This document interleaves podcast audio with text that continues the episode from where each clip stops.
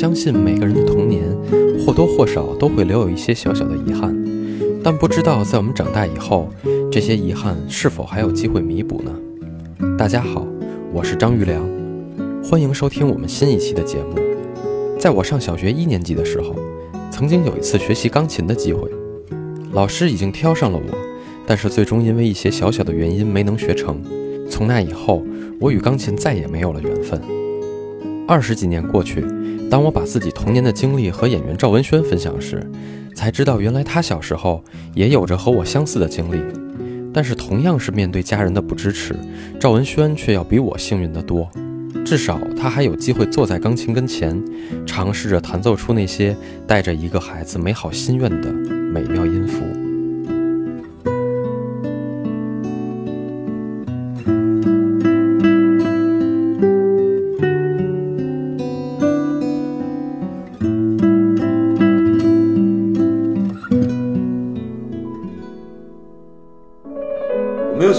憾啊。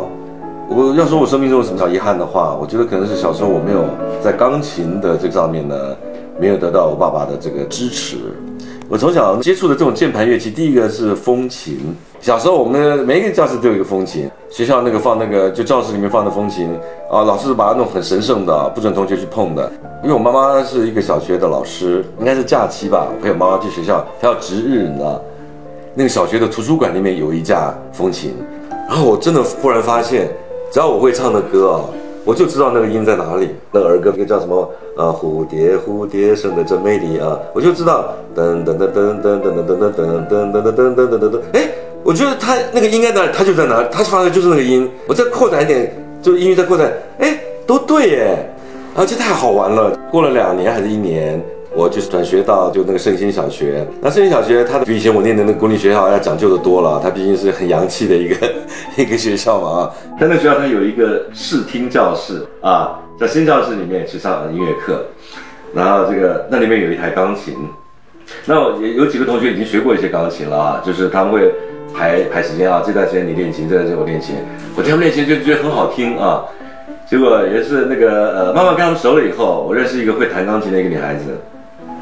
然后他弹的一些小曲子，他也才学了大概两年吧，啊，弹的曲子还是比较简单的，有些小的练习曲，啊，然后我我就看他弹，哦，还能两手一起弹的啊，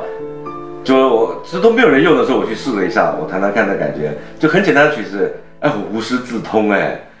有天在那边自娱自乐的时候，我那个老师啊，经过那个视音教室，嗯，因为不该是有有练琴的时候嘛，他可能经过探头看了一下，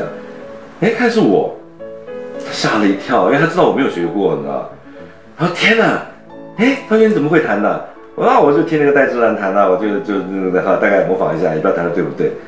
啊，他就拿出那个谱子出来，他说：“我来教你啊，就就开始教我认五线谱，他教我弹了几个小曲，你知道吗？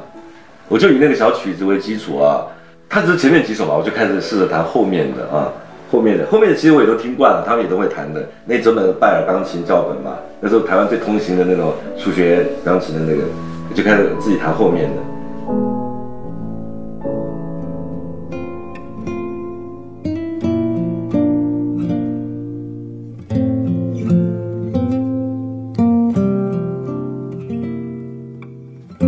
学习音乐听起来是个非常艺术的事情。但其实这个过程往往充满了常人不能忍耐的枯燥，眼睛里看到的都是普通人看不懂的五线谱，指尖触摸到的全是那些冰冷的键盘和琴弦。如果不能熟练地驾驭这件乐器，大概也就永远感受不到它的温度。而能与这枯燥和冰冷相抗衡的，大概只有发自内心对音乐的热爱。没有得到父亲的支持，却并不妨碍赵文轩走在学习钢琴的道路上。虽然这条路充满了崎岖与坎坷，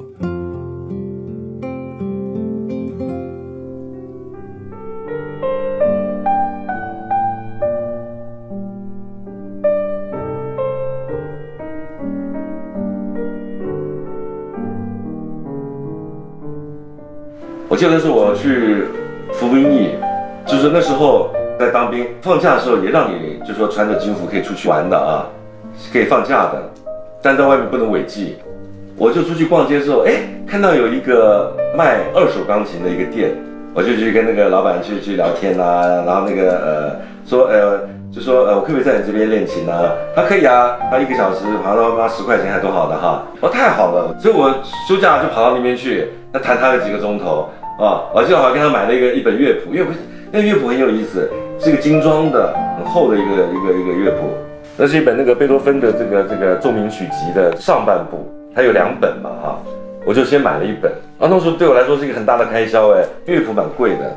然后就是因为那时候我迷上了那个贝多芬的那些奏鸣曲，最喜欢最喜欢就是那个悲怆的第一乐章，嗯，我就试着弹弹看这样子，哎，就那个老板也会弹钢琴啊，他就把那个稍微演奏了一下给我看，我看他的那个看他手指的那个指法啊，哎，我就有信心了，虽然很复杂很难，我就照他那个方法大家弹一下，一点一点点点，哎，就整个乐章就被我拿下来了，其实我功力是不够的啊。但是勉强可以弹出来。退伍以后，我领到了第一笔薪水，那还不是二手钢琴啊，我买了一个新的钢琴，因为新的钢琴可以分期付款。我买的是那个卡哇伊，就是台湾叫和和，那是台湾通常最比较好的就是雅马哈山叶钢琴，然后再来就是和和，当然还有一些乱七八糟杂牌也很多，就名牌就这两个。我就跑进去分期付款，就定了一个那个那个，而且我已经做好了我这个月的那个收支了，我要非常省吃俭用的啊。我才能付那个首付，嗯，我是跟一个同事去的，啊，那同事很会杀价，这种东西其实很难杀，他还是给我稍微就是说跟老板嘻嘻哈哈的哈，弄的那个稍微降下来一点点，然后讲定了那个，嗯，然后那个搬回去的时候，我那个兴奋哦，天哪，然后第二天那个同事说，你昨晚有没有睡在钢琴上？真是，我只要是下了班就在这边没日没夜的弹。好在我那个房东啊，呃，是一对小夫妻嘛，他一点都不觉得我吵哎，那个太太的爸爸。住在我们那个社区的，就是附近啊，另外一个房子里。其实那个房子啊，是那个爸爸买给女儿的。爸爸是一个很温和的一个老先生。后来久了以后，他也是邀请我去那边喝茶，然后做一些照片给我看。他以前是戴笠手下的那个情报员呢。呃，反正那段时间我弹的最过瘾的了。呃，后来我就把那钢琴卖了。到黄冈去的时候，我得另外找房子住啊。而且那时候我很兴奋，一下心已经不在那个那个钢琴上了。我先在我家里住了一段时间，找了房子我就搬到那个台北市去了。我家是住在那个台北周边的一个卫星城市里面，然后那个离台北还有一段距离。后来我在台北市里面租了一个房子，租了一小段时间，我又开始心里又痒了，又想弹了，你知道？当时我那时候经济情况好多了，哎，我想我就是我就不要什么按揭的，我就是一口气买一个二手琴好了啊，因为有些二手琴。就是说，它有些比较老的，那造型很漂亮。我不管它那个音色怎么样哈，反正我又不是专业的，能弹就行了。而且那个造型很好看。我又花了呃，那那台我花了大概两万块人民币吧。那时候我是跟另外两个同事合租的房子啊，他们也很包庇我。我相信每一个喜欢弹钢琴的人，除非你小学被爸爸妈妈逼着，或者你像朗朗那种从小就有天才的哈，不把它当回事。像我这种就是这种发烧友。业余的，只有兴趣的哈，然后经济条件又又不够的，他说会梦想有一个当钢琴就是他们的梦哎啊，所以我嘿我终于达成了。后来到我开始到大陆来拍戏以后，就九六年以后，我常常就不在家了嘛，那时候钢琴就慢慢慢慢慢慢生疏了，因为那时候我是以拍电影为主，然后那个那个电影一放说实在是在体力上是比较轻松的，而且我们每拍完一部电影。我有大概两三个月的时间休息时间，我才会接到一个合适的下一步的剧本。可是演电视以后啊，哇，那个期演电视期也长也累，然后我中间休息的时候根本就什么事情也不想做，然后接下来哇又一个好长的这个这个电视来了，就远离了，就生疏了这样子。一直到二零零六年，我在拍戏的时候，我们那个录音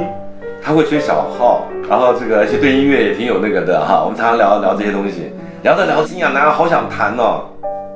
然后那年一拍完那个戏，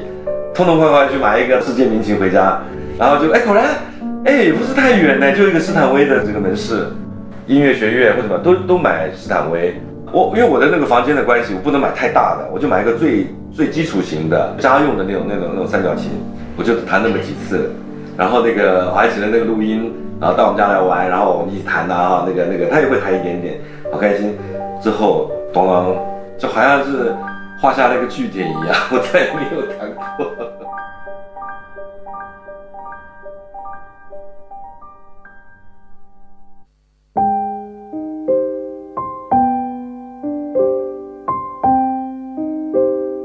心理学家弗洛伊德曾说，人的一生总是在弥补童年的缺失。成名以后的赵文轩终于用不菲的价格买到了一台世界名琴，他再也不用因为分期付款去买一架钢琴而饿肚子，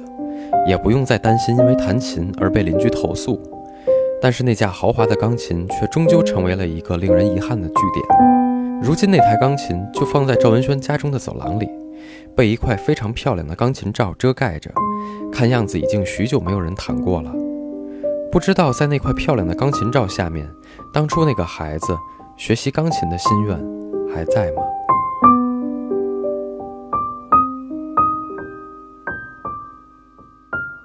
前两天，赵文轩特意发来一段他弹奏钢琴的小视频，那段视频非常特别。您可以关注我们的微信公众号“唯物论 FM”，在那里观看更多精彩的内容。我们下期节目再见。